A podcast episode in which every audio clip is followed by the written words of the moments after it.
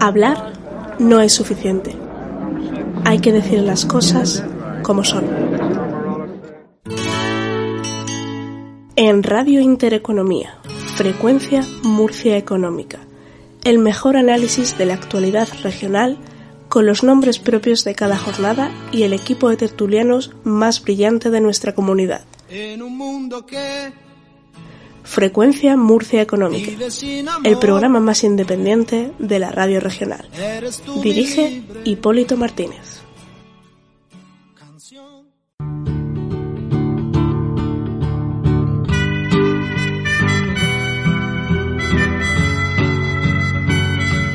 Por decir algo.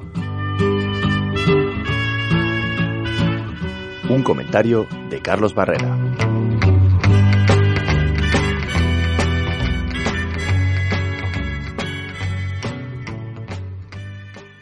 Cuentan que en la campaña presidencial que llevó a Bill Clinton al poder en 1992, su estratega de campaña le aconsejó centrarse en la economía, las cosas que interesaban a los ciudadanos, frente a los logros en política exterior que esgrimía el entonces presidente y rival en las elecciones, George Bush, el padre. De ahí surgió el célebre mantra The economy is stupid, esa economía estúpido, que le proporcionó la victoria.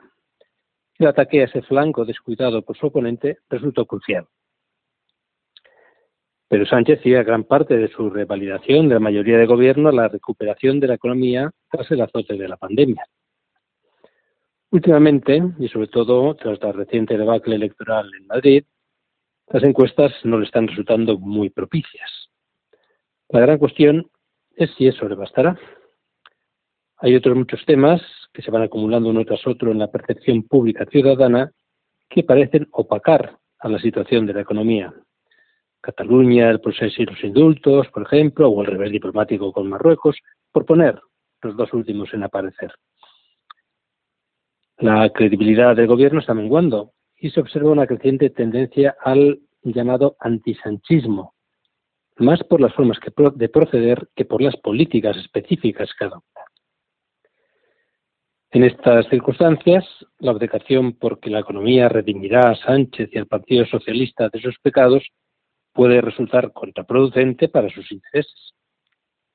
Existen otros resortes que motivan al voto o a la abstención de los propios y que los estrategas de Moncloa y de Ferrat parecen desdeñar. Quizás haya que recordarles que no es un dogma de fe aquello que le sirvió a Bill Clinton en su momento, y que ya se han dado casos de bonanza económica y pérdida de gobierno, como le sucedió al PP en 2004. Los delirios de Gandhi de Aznar, ese famoso síndrome de la Moncloa que afecta tanto a sus habitantes, parece haber afectado también, es ley de vida, a su actual inquilino. Tiene en teoría dos años por delante para hacer valer su estrategia y recuperar la confianza perdida, pero no es tarea fácil. La vacuna y los fondos europeos pueden no ser la panacea que busca. Si uno se instala en su torre de marfil, rodeado de asesores que imaginan la España de 2050, pero se muestran incapaces de ver la de 2021 con lavadoras funcionando de madrugada, se verá, se verá abocado al fracaso por perder el contacto con la maldita realidad.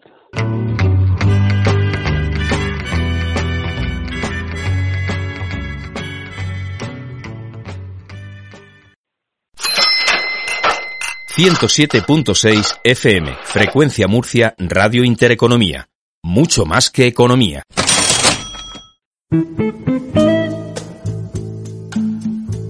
En Frecuencia Murcia Económica, Capital Humano. Entrevista con los grandes protagonistas de la actualidad.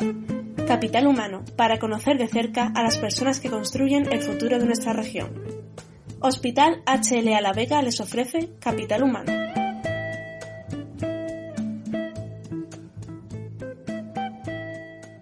¿Qué tal estás? Me dijeron que sufriste un accidente con el coche. Sí, pero todo bien. Nada más sufrir el percance fui al hospital La Vega y su unidad de lesionados de tráfico lo gestionaron todo. Mi asistencia sanitaria y toda la documentación y gastos con la compañía aseguradora del coche y todo gratis.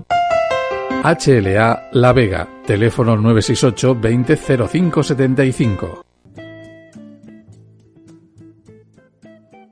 en Capital Humano Beatriz Miguel, rectora de la Universidad Politécnica de Cartagena, la primera rectora de una universidad politécnica de España. Beatriz Miguel Hernández es doctora en Ciencias Químicas por la Universidad Autónoma de Madrid. Durante su doctorado realizó dos estancias predoctorales en Canadá, una postdoctoral en Francia y otra en Murcia, que fue la que la acercó a la Universidad Politécnica de Cartagena. Sus colaboraciones científicas a lo largo de los años han sido múltiples, tanto a nivel nacional como internacional, y es, sobre todo, una excelente, magnífica rectora. Decía yo, haciendo un chiste malo, que es la mejor rectora de una universidad politécnica de España. Muy buenas tardes, muy buenas noches, muy buenos días, señora rectora. Bienvenida a Frecuencia Murcia Económica. Muy buenas tardes, un saludo para todos. La mejor, sin duda. claro, cuando, cuando una es única es fácil ser la mejor, pero también es fácil ser la peor, o sea que no me lo has puesto muy fácil. ¿Cómo asume Beatriz el ser la primera rectora de una universidad politécnica de España? Pues no es una cosa que me me planteara, vamos, eh, yo me planteé el reto evidentemente de ser rectora de mi universidad.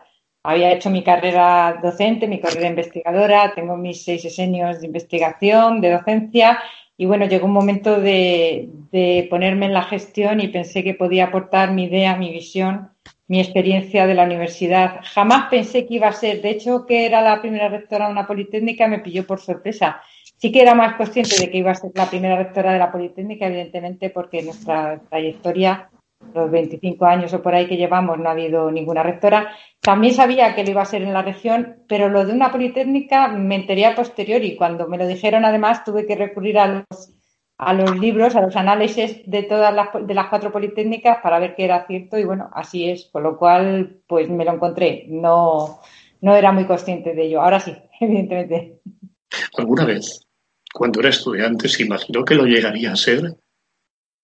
Pues no, yo creo que cuando uno es joven lo que sí que me imaginaba es que me gustaba mucho la ciencia, me gustaba la docencia y me, imaginé mi carrera académica, eso sí que me gustaba y de hecho cuando acabé tuve la opción de poderme ir al mundo privado o seguir en el mundo académico y aposté por, por probarme a ver si lo podía conseguir.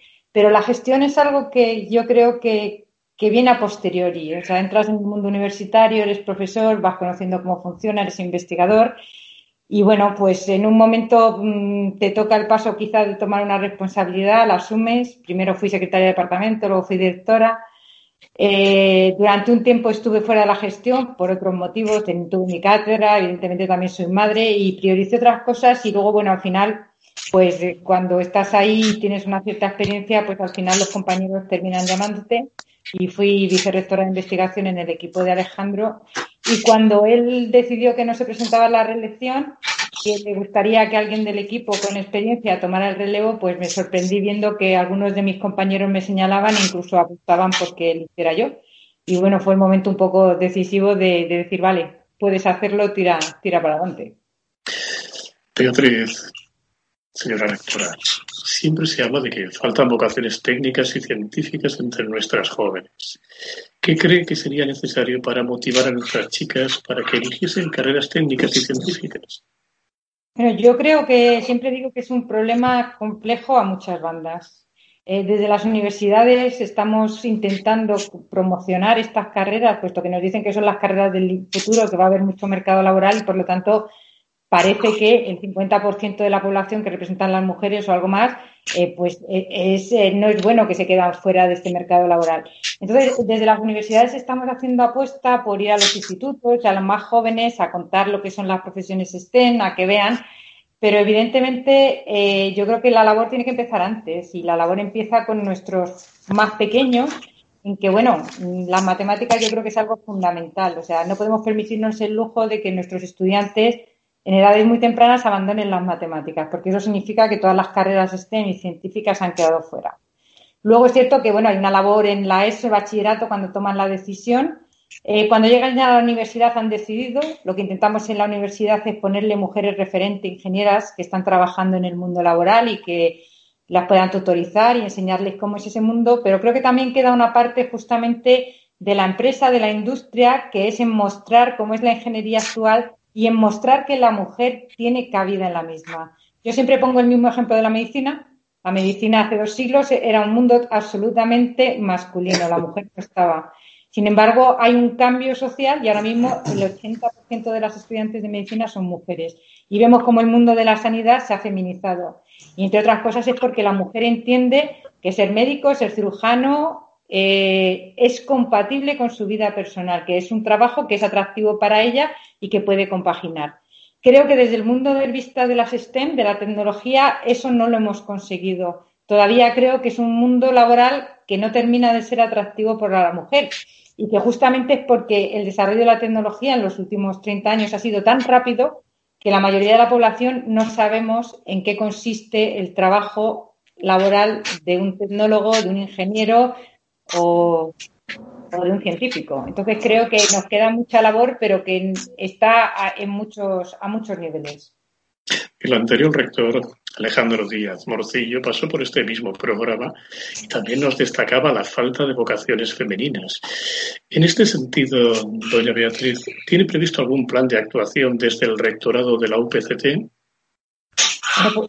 Seguimos con un plan de actuación que ya llevamos, ya llevamos tiempo. Por ejemplo, estamos reteniendo un programa de mentorización con la Real Academia de Ingeniería en el cual hemos, hemos enlazado 15 mujeres que están trabajando en el mundo de las STEM con 15 de nuestras estudiantes para que las mentoricen, ¿de acuerdo? Por otro lado, seguimos haciendo campañas y ayudando a los profesores de tecnología de los bachilleratos para que vean, hagan más accesibles a sus estudiantes, eh, en general a todos, pero bueno, quizá haciendo más énfasis. E incluso con la Consejería de, de Universidades, pues tenemos un programa de becas especiales para aquellas chicas que quieran estudiar tecnología, o sea que seguimos impulsando con, acciones de este tipo. Y Beatriz, mm, yo me pregunto, inocentemente me pregunto, ¿llegará el día en el que una mujer no sea noticia por ser rectora de una universidad? ¿Llegará ese día? ¿Lo yo espero que sí, eso sería, eso sería lo ideal. De hecho, ahora mismo en, la CRUE pues debemos, pasamos ya la docena de, rectoras, lo cual hace unos años era impensable y yo creo que poco a poco lo vamos consiguiendo. Esa es la meta, que no sea noticia. Quizá incluso a lo mejor algún día la noticia tendrá que ser que algún hombre es rector, puesto que estamos empujando con tanta fuerza que yo, yo, yo, yo nos tendría un poco de miedo. Curiosamente, doña Beatriz, su apellido, su sonoro apellido Miguel Hernández, parecía que la llevaría hacia el mundo de las letras, pero acabó estudiando química. ¿Por qué? Bueno, eh, Miguel Hernández es una absoluta coincidencia, como pueden imaginar, porque además el Miguel me viene por mi familia paterna, que es burgalesa, y el Hernández por mi familia materna, que es abulense, con lo cual el azar es completo. Eh, estudié química porque bueno, yo creo que siempre fui una cría bastante eh, curiosa, me gustaba saber por qué pasaban las cosas.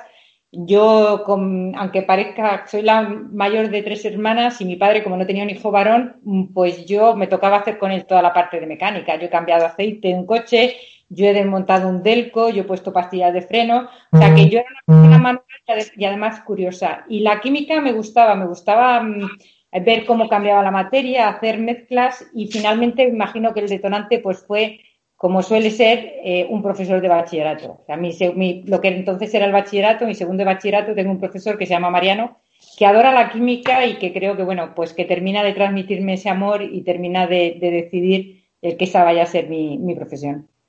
Como ya lo están escuchando, esta madrileña es pura determinación. Y eso lo ha llevado a romper un techo de cristal que no era fácil la única, sigue siendo la única. ¿Cuántos techos de cristal más quedan por romper en la universidad, doña Beatriz? Bueno, es cierto que en la universidad yo siempre he dicho que, que, somos afortunados porque un poco uno define su carrera, es decir, tenemos la parte de docencia, la parte de investigación, la parte de gestión y uno puede pues anteponer o dedicarse a aquel aspecto en que más le gusta.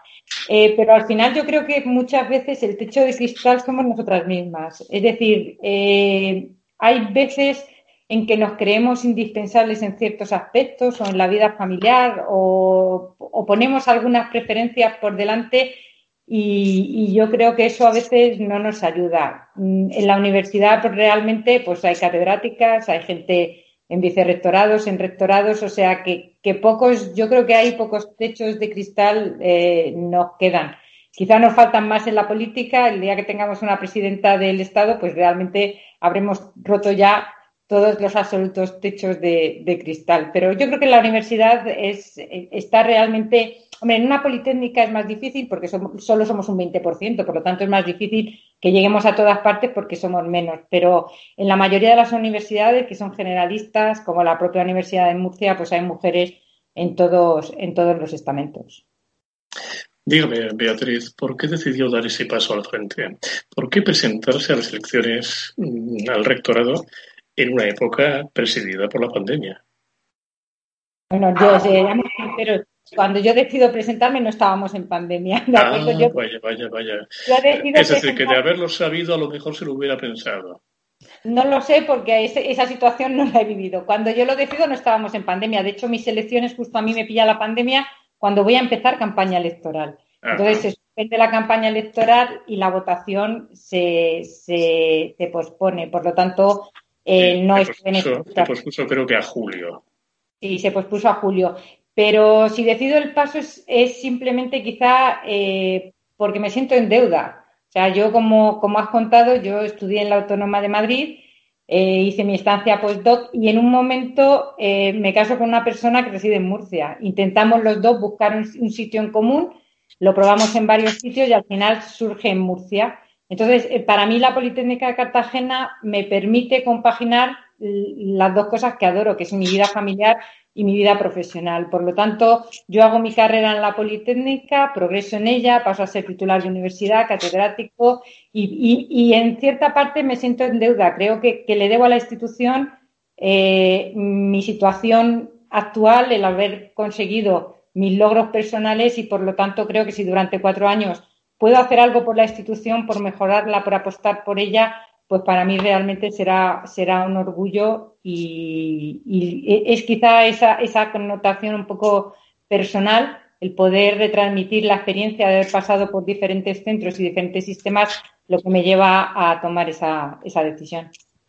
Su primer curso al frente de la UPCT, que está a punto de finalizar, no ha podido ser más duro. ¿En qué medida la pandemia lo ha mediatizado todo en su universidad, doña Beatriz? Bueno, pues yo diría que en, todo, ha sido como en la mayoría de la sociedad. Mm, en, el momento que se desata la pandemia, todo el profesorado pasamos a dar docencia online y los alumnos. Y bueno, los primeros momentos son de mucho caos, todo el mundo intenta hacer lo mejor que puede, intenta salir adelante, pero yo creo que en ningún momento nadie pensamos de que esto iba a durar tanto. Entonces, el inicio del curso sigue siendo complicado. Ponemos todas las medidas para que pueda haber en las clases eh, se puedan retransmitir las clases, la medida de distanciamiento, pero al final, entre el miedo que tenemos toda la sociedad, entre que la juventud que tenemos son los que están ahora con casos asintomáticos, pues al final nos ha hecho entrar en una dinámica que no es la de la universidad. Estamos dando clases online, estamos examinando, pero nos falta la vida universitaria. O sea, la vida universitaria es algo más el ir a clase y aprobar exámenes, es la interacción con tus compañeros, es las actividades culturales, las actividades formativas, la divulgación, es algo más. Y todo eso este año lo hemos perdido. Está siendo muy duro, yo creo que para todos, para el profesorado, para el personal de administración al servicio, para nuestros alumnos. Y realmente eh, yo estoy convencida, espero, deseo y haremos todo lo posible para que esto se acabe y en septiembre podamos estar todos de forma presencial en la Politécnica. Aún así, doña Beatriz, ¿qué ha podido ser lo más gratificante de este curso? Para mí, para la universidad o para todos. Pues en principio para usted y para su universidad. Hombre, para mí ha sido gratificante el, por un lado, eh, a mí me gusta hacer de la necesidad virtud. Entonces, el haber estado en esta pandemia donde mm, parte de mi agenda externa a la universidad ha estado reducida, pues me ha permitido dedicarme más internamente a toda la gestión de la universidad, a conocer aquellas partes que, no conocía o a relacionarme más con, la parte interna de la universidad. Entonces, lo tomaré por, por, ese aspecto. Como colectivo universitario, pues yo creo que nos, nos ha hecho movernos un poco del asiento. Quizá a veces la universidad, como toda gran institución, eh, le cuesta cambiar, le cuesta modificar y yo creo que esto ha sido un gran batacazo que de momento pues, nos ha hecho eh, adquirir habilidades y formas de funcionar que a, las que no estábamos acostumbrados y que de otra forma pues no tengo claro que hubiéramos llegado o al menos no habríamos llegado tan rápidamente. Pero ya estamos en, concluyendo este curso, el 2021, el 21-22 está al llegar. ¿Cuáles podrían ser las principales novedades? ¿Qué, previsiones tienen para este curso que está al caer? Bueno, pues nuestra como decía, es, por un lado, eh, em, empezar, siempre y cuando las medidas sanitarias nos lo permitan, empezar en presencial.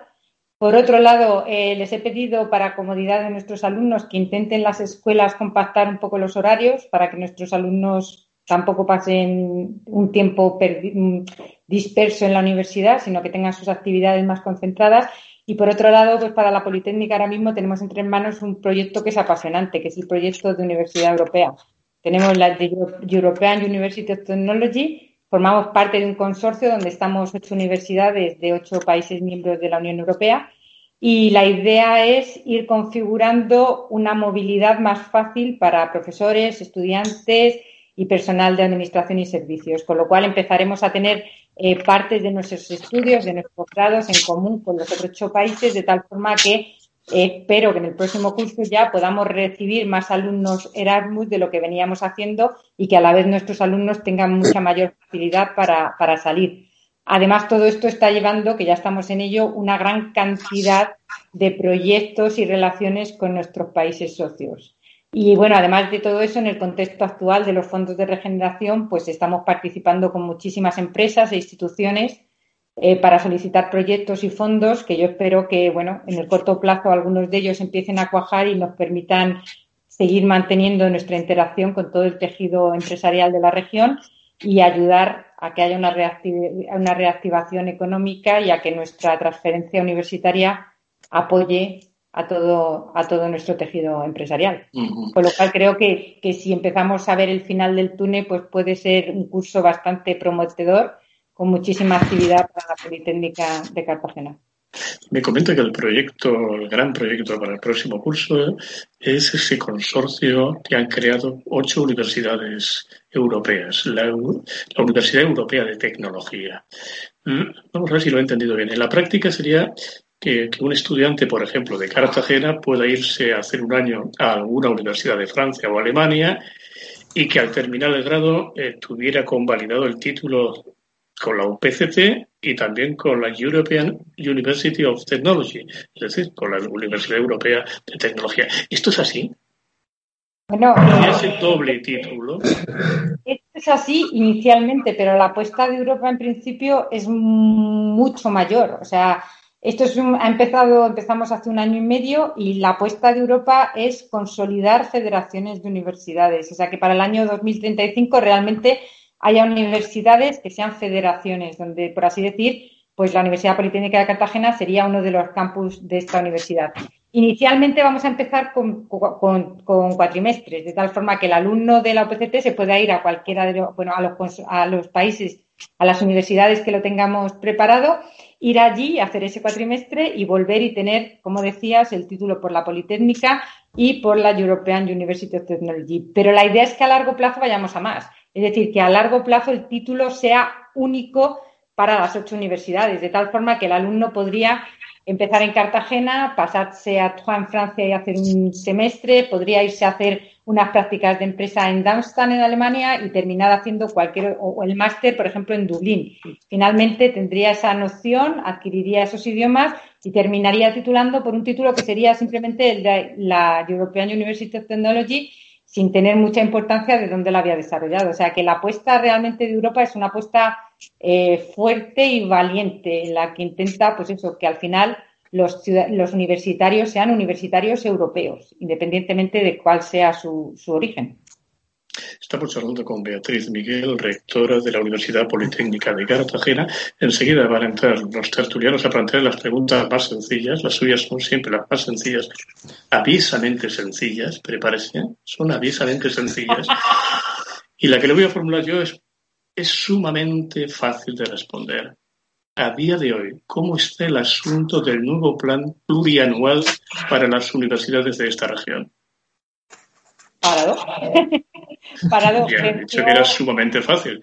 Sí, pero venció hace ya un año y medio. El año pasado se tenía que haber negociado y con todo el cambio político que hemos tenido, pues estamos, estamos a la espera y hasta el momento que hemos tenido cambio de consejero, de directores generales, pues todos sabemos que está ahí, pero no hemos retomado ninguna negociación de momento. Por lo tanto, ¿de qué salud económica goza actualmente la Politécnica de Cartagena, doña Beatriz?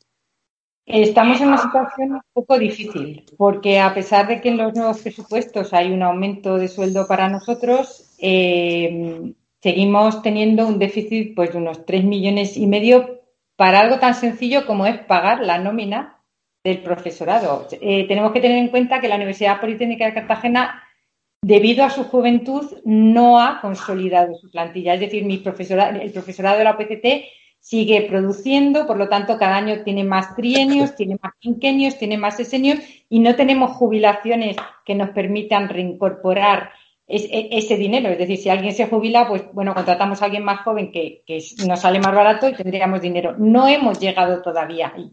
Y aparte tenemos un problema porque evidentemente los edificios de la Politécnica de Cartagena son fantásticos, son maravillosos, le han dado una nueva vida a la universidad, pero son, difícil, son edificios muy difíciles de mantener. Simplemente diré que cuando amenaza lluvia, como han sido las pasadas danas, pues el personal de la Politécnica empezamos a correr. Empezamos a correr y a cubrir eh, con lonas y con plásticos zonas, por ejemplo, como el Hospital de Marina, porque las aulas del sótano se nos inundan o como en Teleco, porque tenemos algunos sitios donde entra el agua. Entonces, eh, son edificios difíciles, caros de acondicionar, porque son grandes espacios, no estaban preparando para ellos, son de piedra. Entonces, pues bueno, la situación habrá que ver, porque la otra fuente grande de ingresos de la Politécnica justamente era la transferencia, la relación con las empresas, las cátedras de empresa. Y a nadie se nos escapa que nuestras empresas están sufriendo. Por lo tanto, eh, esa actividad ha bajado. Eh, ¿Cómo vamos a llegar? Pues nosotros presupuestamos para poder acabar bien el año. Eh, lo que ocurrirá es que en función de cómo transcurra ese año, eh, llegaremos a fin de año sin posibilidad de tener lo que se llama remanente, que serían como nuestros ahorros, y quizás sin posibilidad de presupuestar al año próximo, pero dependerá un poco de la evolución económica que llevemos todos. 107.6 FM, Frecuencia Murcia Económica, la primera radio cooperativa de España. Escúchenos también en frecuenciamurcia.es. Apostamos por la economía social. Hay marcas que no necesitan palabras porque las llevamos dentro.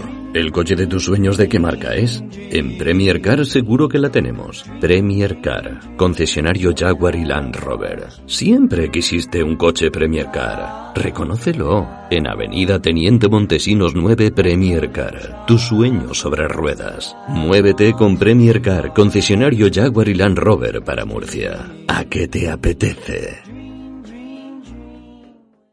Asisa es una de las principales compañías sanitarias a nivel nacional, propietaria de la mayor red de clínicas propias, dos de ellas en Murcia.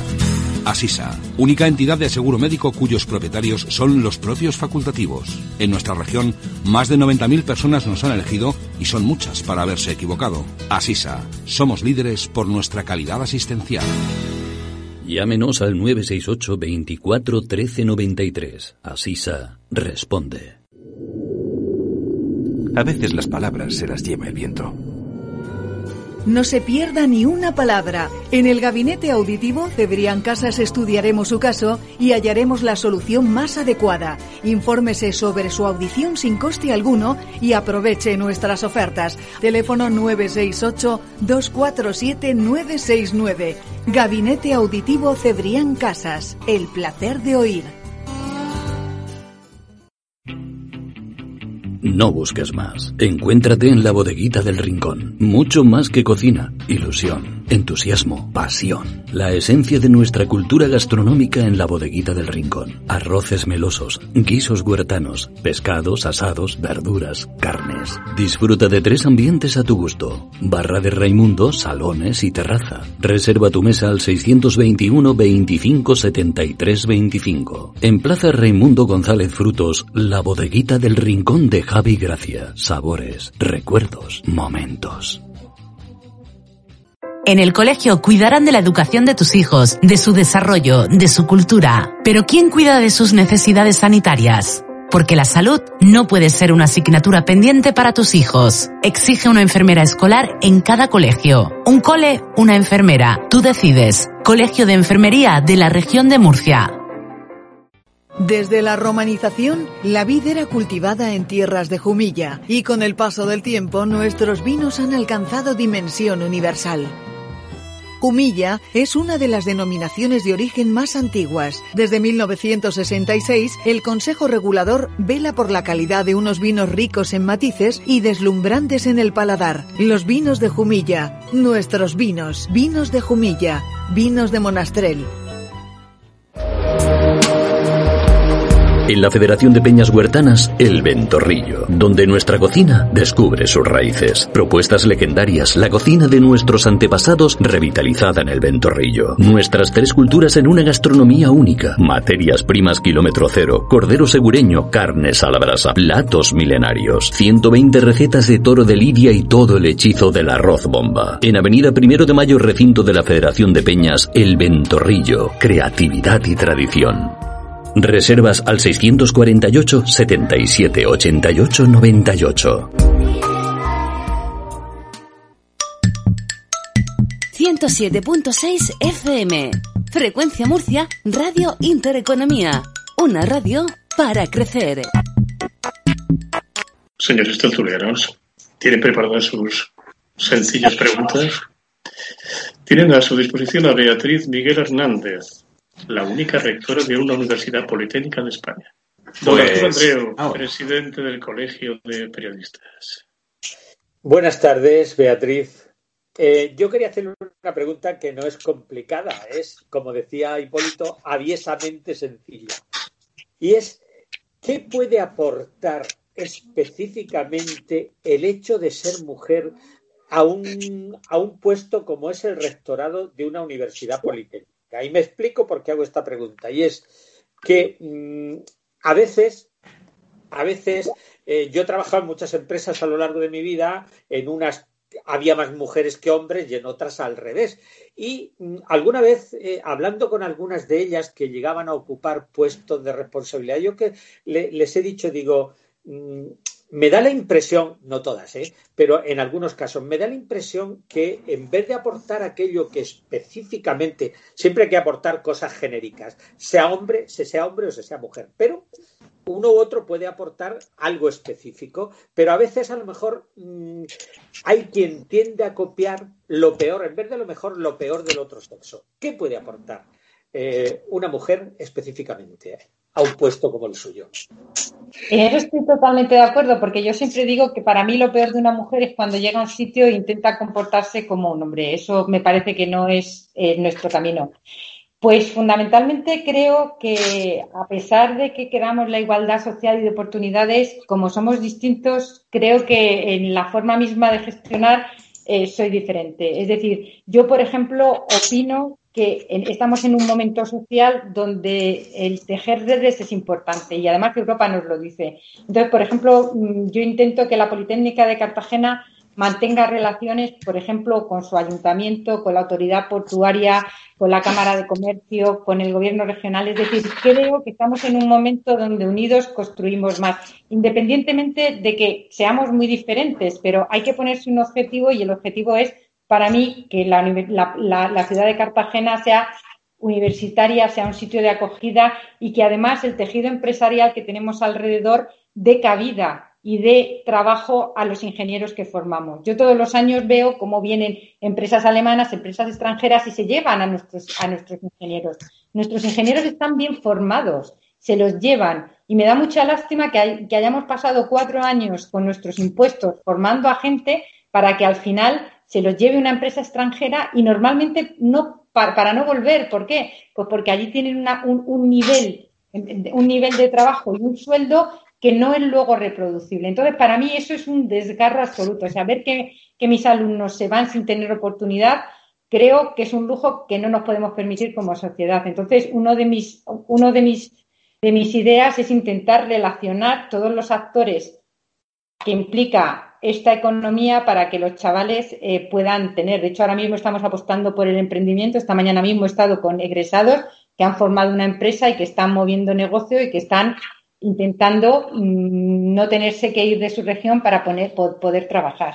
Ese sería una de los, imagino, de mi impronta. Luego, a la, forma, a la hora de relacionarme, pues bueno, pues yo suelo ser, soy como soy. Los que me conocen saben que soy una persona abierta, cercana y que no tengo, me gusta conocer a la gente que tengo en la OPCT, a la gente que tengo trabajando y creo que soy una persona suficientemente cercana para intentar potenciar eh, eh, nuestra universidad.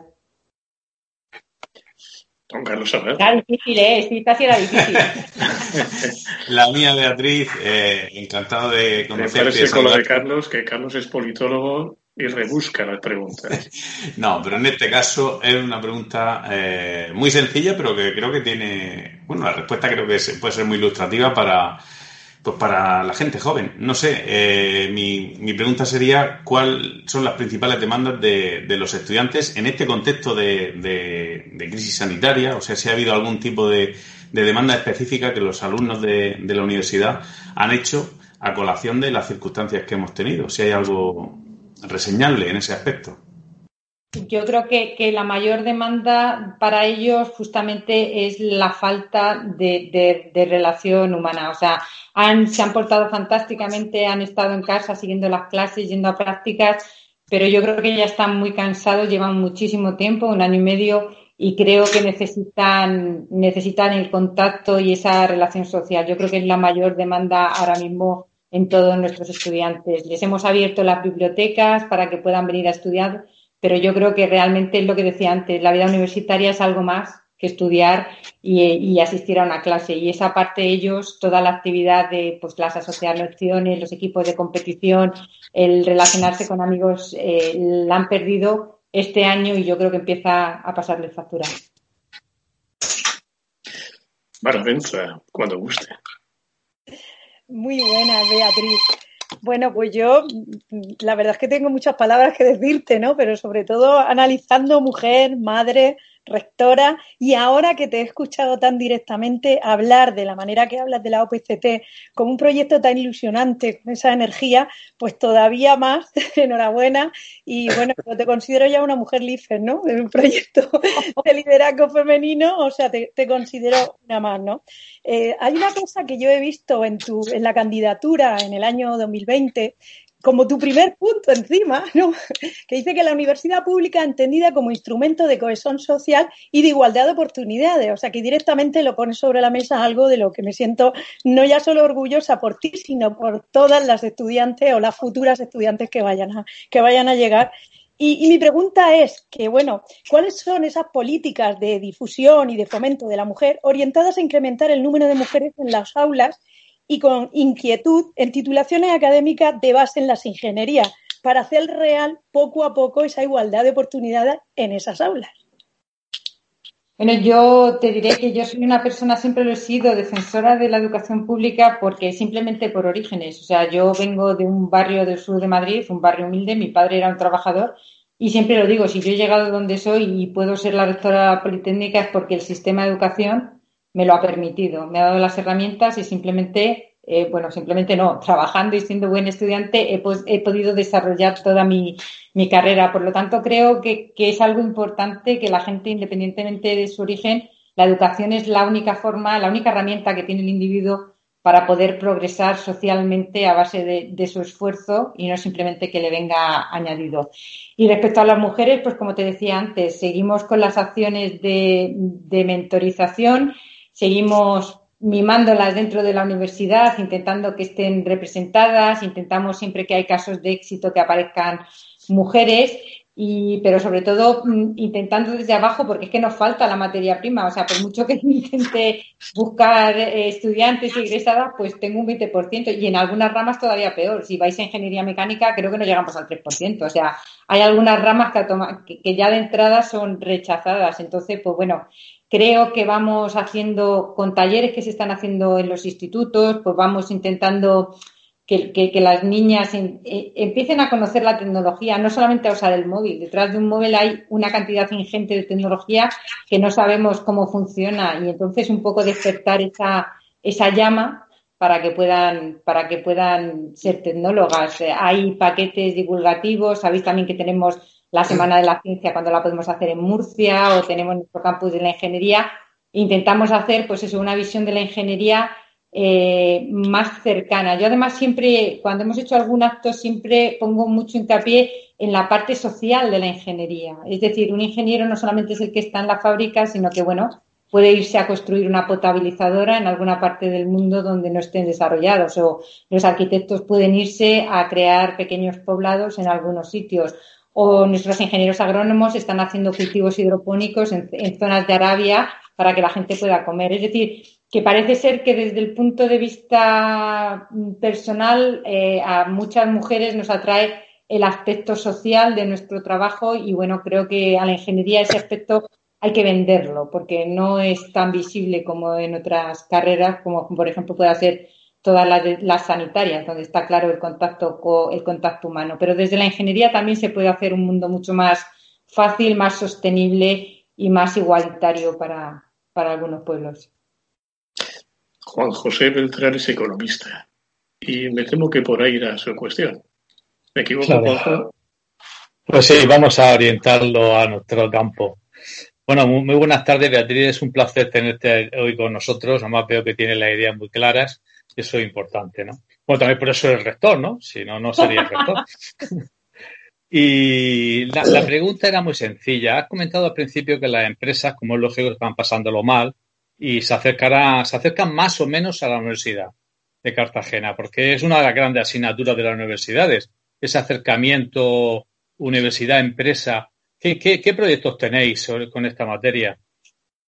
Eh, es cierto que, ha, sido, ha sido algo que, nos, algo que nos ha costado mucho. Fijaros que en el, en el modelo anglosajón es algo que tienen muy asumido. Es decir, hay empresas incluso que, que pagan los sueldos de profesores y, lo tienen muy claro. O sea, lo que, lo que pasa en Estados Unidos con algunas universidades, incluso el profesor puede dejar un año su plaza e irse a trabajar para la empresa, cosa que aquí es más complicado.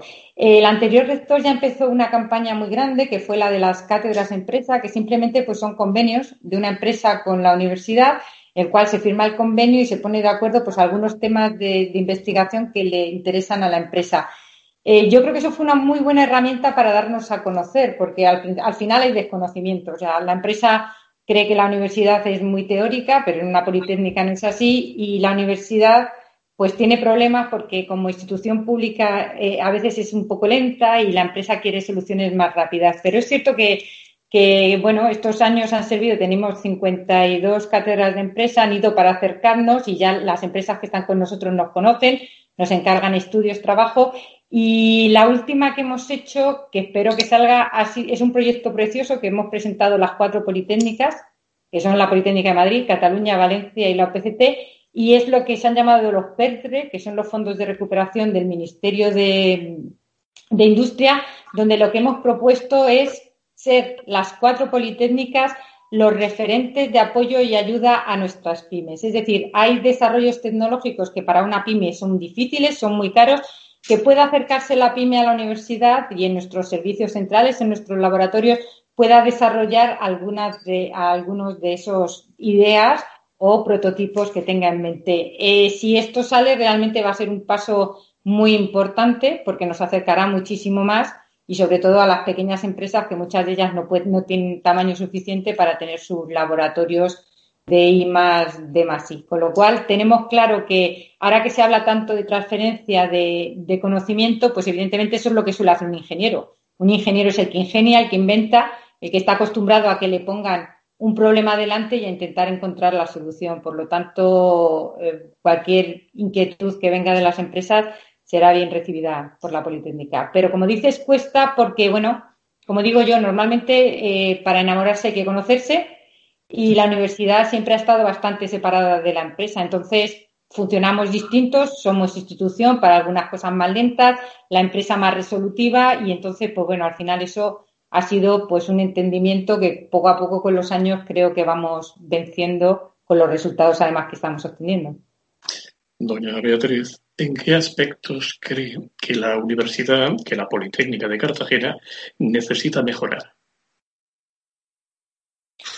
Hombre, yo creo que toda institución necesita siempre mejorar, necesita siempre evolucionar y necesita siempre cambiar. Uno no se puede ser de pensar que lo tiene todo conseguido y ser autocomplaciente porque entonces no progresa. Entonces, una de las cosas, por ejemplo, cuando yo llegué fue intentar eh, papel cero. Somos una universidad tecnológica y entonces estoy peleando porque el papel sea cero, porque el sistema administrativo esté más informatizado, más organizado y la gestión, pues al final pueda ser un poco más rápida. Otra de las cosas que me gustaría aumentar, y estoy en varios proyectos, pues con Caixa, con Banco Santander, es eh, con Ucomur incluso, es el emprendimiento entre nuestros jóvenes. Creo que, la capacidad de emprender, de empezar empresas, eh, nos puede dar una riqueza, porque los jóvenes tienen otra forma de ver la sociedad y tenemos que ayudarles y dar paso. Y creo que son ellos los que tienen que ir por esa línea, pero evidentemente necesitan apoyo, porque emprender no es sencillo, es difícil, es complicado y uno cuando termina una carrera, pues no, evidentemente no tiene un plan de empresa en la cabeza, puede tener una idea, pero necesita apoyo. Ese sería otro de los caminos. Como decía, el otro es la internacionalización mediante el proyecto europeo, con lo cual ahora mismo pues tengo a buena parte de la universidad eh, retomando clases de conversación en inglés para que se actualicen. Juan José Beltrán, la última, bueno, la penúltima, nunca es la última. la penúltima. Eh, ¿Qué previsiones tenéis con el tema de los fondos europeos que tanto salen en los medios de comunicación? ¿Habéis hecho alguna estimación? Está siendo absolutamente complicadísimo porque los fondos de regeneración de la comunidad autónoma, nosotros hicimos en el Next Generation, hicimos nuestras solicitudes de proyectos, pero como tampoco sabemos el porcentaje que les va a llegar a la comunidad, no tenemos ni idea. Como os decía, hemos ido a los fondos eh, de recuperación del Ministerio de Industria. Eh, por el lado de universidades vienen fondos de regeneración que van a ser para contratar talento, pero por el lado de los, del Ministerio de, Ciencia vienen fondos mediante la Dirección General, que también creo que vienen 10 millones para la parte de agricultura y 15.000 para escenografía, que no sabemos muy bien cómo se van a repartir.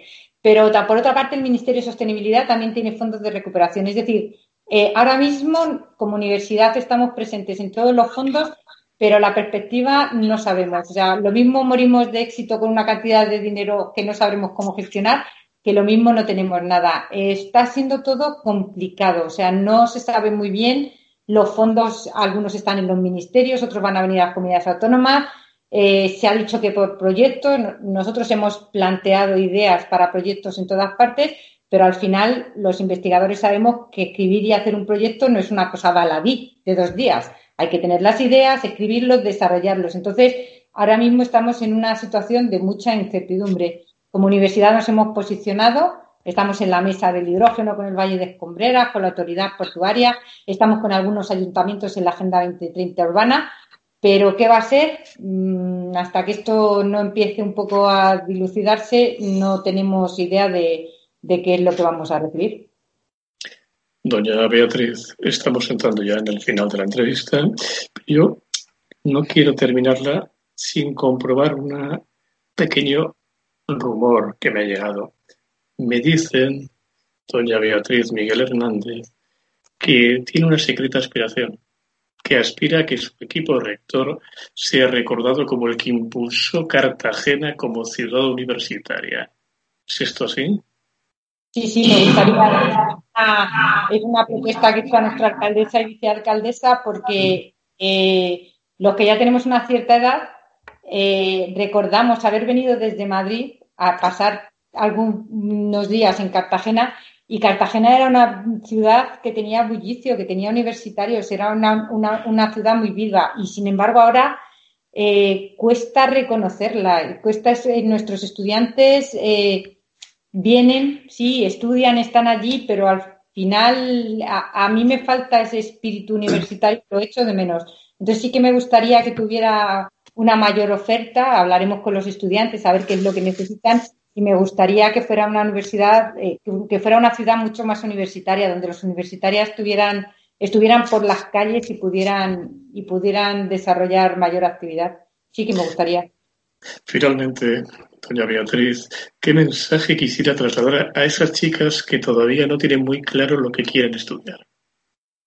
Pues, hombre, yo sobre, sobre todo eh, independientemente de que como rectora quiera que, haya más alumnas en las, en las titulaciones STEM, pero cuando estoy en programas de mentorización, sobre todo, eh, lo que tienen que intentar es hacer algo que crean que les gusta y donde se sientan cómodas y se desarrollen. Lo que sí es que antes de tomar esa decisión, que intenten acercarse. Nosotros tenemos visitas guiadas en la Politécnica, tenemos eh, acercamiento a la sociedad antes de tomar una decisión que se acerquen, que intenten ver lo que es la tecnología. Trabajamos y colaboramos con institutos eh, que tienen bachilleratos de ciencia y tecnología, procurando que hagan ya proyectos relacionados con la tecnología, con la impresión 3D, con algo de robótica, cosas sencillas, pero que realmente antes de descartarla lo conozcan, no simplemente que sea pensando que es difícil o que no es un mundo de mujeres, sino que se acerquen primero y decidan con conocimiento de causa. Y una vez que tengan el conocimiento, pues evidentemente uno debe decidir hacer aquello en lo que se siente cómodo, le gusta, pensando en que además eh, toman una decisión muy jóvenes, con 18 años, y están jugándose lo que va a ser todo su futuro profesional. Es cierto que, creo que se asesoren, sobre todo que se asesoren de lo que son las distintas carreras. Ahora mismo el mapa de, de, de oferta universitaria es enorme y yo entiendo que es muy difícil que sepan qué estudiar. Hay tantísimas carreras, tantas ofertas para los adolescentes saber lo que quieren, lo que pueden ser. Muchísimas gracias, Beatriz Miguel Hernández, rectora de la Universidad Politécnica de Cartagena, la mejor rectora de una universidad politécnica en España. Ha sido un placer. Muchas gracias, con eso Igualmente, muchas gracias. Buenas tardes.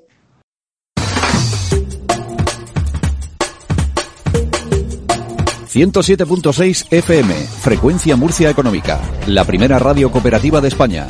Escúchenos también en frecuenciamurcia.es. Apostamos por la economía social.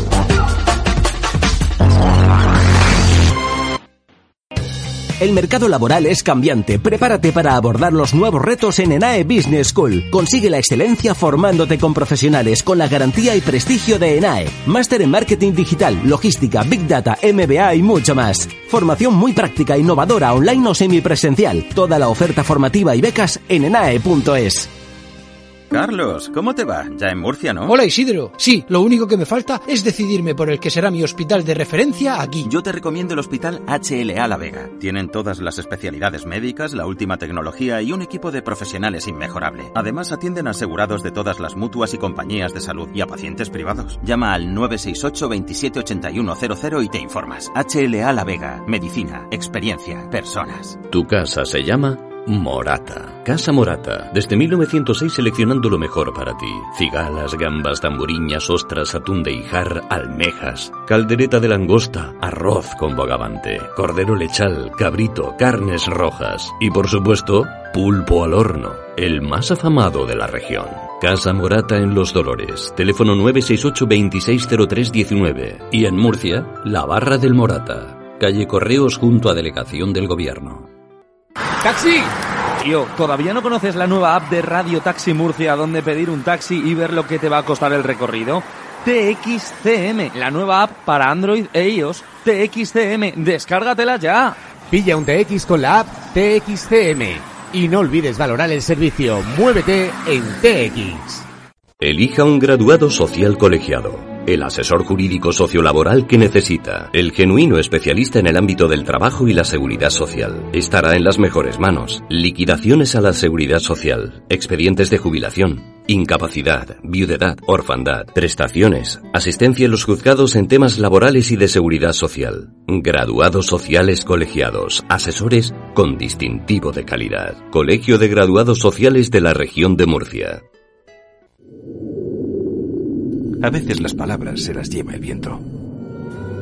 No se pierda ni una palabra. En el gabinete auditivo Cebrián Casas estudiaremos su caso y hallaremos la solución más adecuada. Infórmese sobre su audición sin coste alguno y aproveche nuestras ofertas. Teléfono 968-247-969. Gabinete auditivo Cebrián Casas. El placer de oír. Hay marcas que no necesitan palabras porque las llevamos dentro. ¿El coche de tus sueños de qué marca es? En Premier Car seguro que la tenemos. Premier Car, concesionario Jaguar y Land Rover. Siempre quisiste un coche Premier Car. Reconócelo. En Avenida Teniente Montesinos 9 Premier Car. Tu sueño sobre ruedas. Muévete con Premier Car, concesionario Jaguar y Land Rover para Murcia. ¿A qué te apetece? Escucha Radio Intereconomía. Te mostramos la economía en estado puro.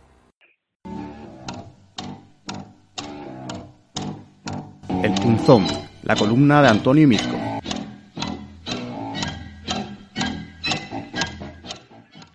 Marruecos se arrojó sobre Ceuta en las jornadas de puertas abiertas que el monarca Lagüita nos montó sin previo aviso el pasado mes de mayo.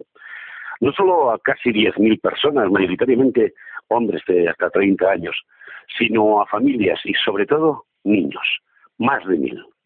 Niños que habían sido sacados en autobuses de sus escuelas en Castillejos, Rincón y Tetuán, que son ciudades marroquíes, aunque suenen tan españolas, a los que habían dicho que España estaba abierta y que además Cristiano Ronaldo estaba en Ceuta. El resto era solo cuestión de boca a boca, de amigos decididos y agentes de la seguridad marroquí infiltrados que les animaban a lanzarse al agua y disfrutar de España. Niños que siguen hoy en su mayoría todavía en Ceuta, porque la legislación internacional impide la devolución automática a su país de origen.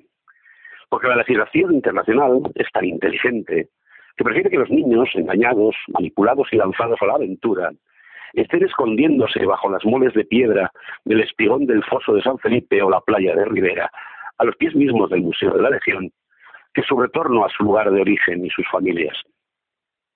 Pero es que además resulta que sus familias, que han llamado en buen número al teléfono que dispuso Ceuta para quien quisiera interesarse por los chavales, dicen que prefieren que se queden en la precariedad, la soledad y las malas compañías de sus compañeros de aventura que que vuelvan a Marruecos. No llego a imaginar cómo puede ser la vida de esas familias, qué penurias no pasarán para que piensen poco menos que han mandado a sus hijos menores aún a una especie de beca Erasmus en libertad, progreso y desarrollo. Y como las becas Erasmus en su generalidad, que cómo serán que en lugares como Londres, Bruselas, París, Roma o Malta las llaman becas Orgasmus, esa idea de su contenido que tienen los padres no se aproxima en casi nada a la realidad. Nosotros, padres españoles, cuando enviamos a un hijo al extranjero con una de esas becas, que sin duda son una oportunidad que nosotros no tuvimos, lo hacemos convencidos de que redundará en una mayor formación de los muchachos, que aprenderán no solo un idioma, sino salir de las faldas protectoras de la familia. Pero mayoritariamente no es así, porque hacen grupo con el resto de españoles que están con ellos y sí, jaja, se les va la vida en juergas. Tampoco lo va a hacer en el caso de los niños marroquíes. Sí, a lo mejor comen caliente dos veces al día a costa del generoso bolsillo de los españoles, pero poco más. No hay futuro, no hay progreso, no hay libertad en convertirte en un chavalillo que va a ir a parar con suerte a una residencia para menores sin otro horizonte que vagar por las calles de una ciudad que desconoce, que no los acepta, que los teme porque acaban convirtiéndose en manada porque de los 15 en adelante los niños no son tan niños ni son tan inocentes. Y además tienen miedo, hambre, soledad y la etiqueta de mena, que es ya un estigma. Y mientras el embustero, el felón, Sánchez, o sea, se resiste a que el rey ni su padre hagan las gestiones que podrían hacer cerca del sátrapa gordo y depravado para solucionar el conflicto.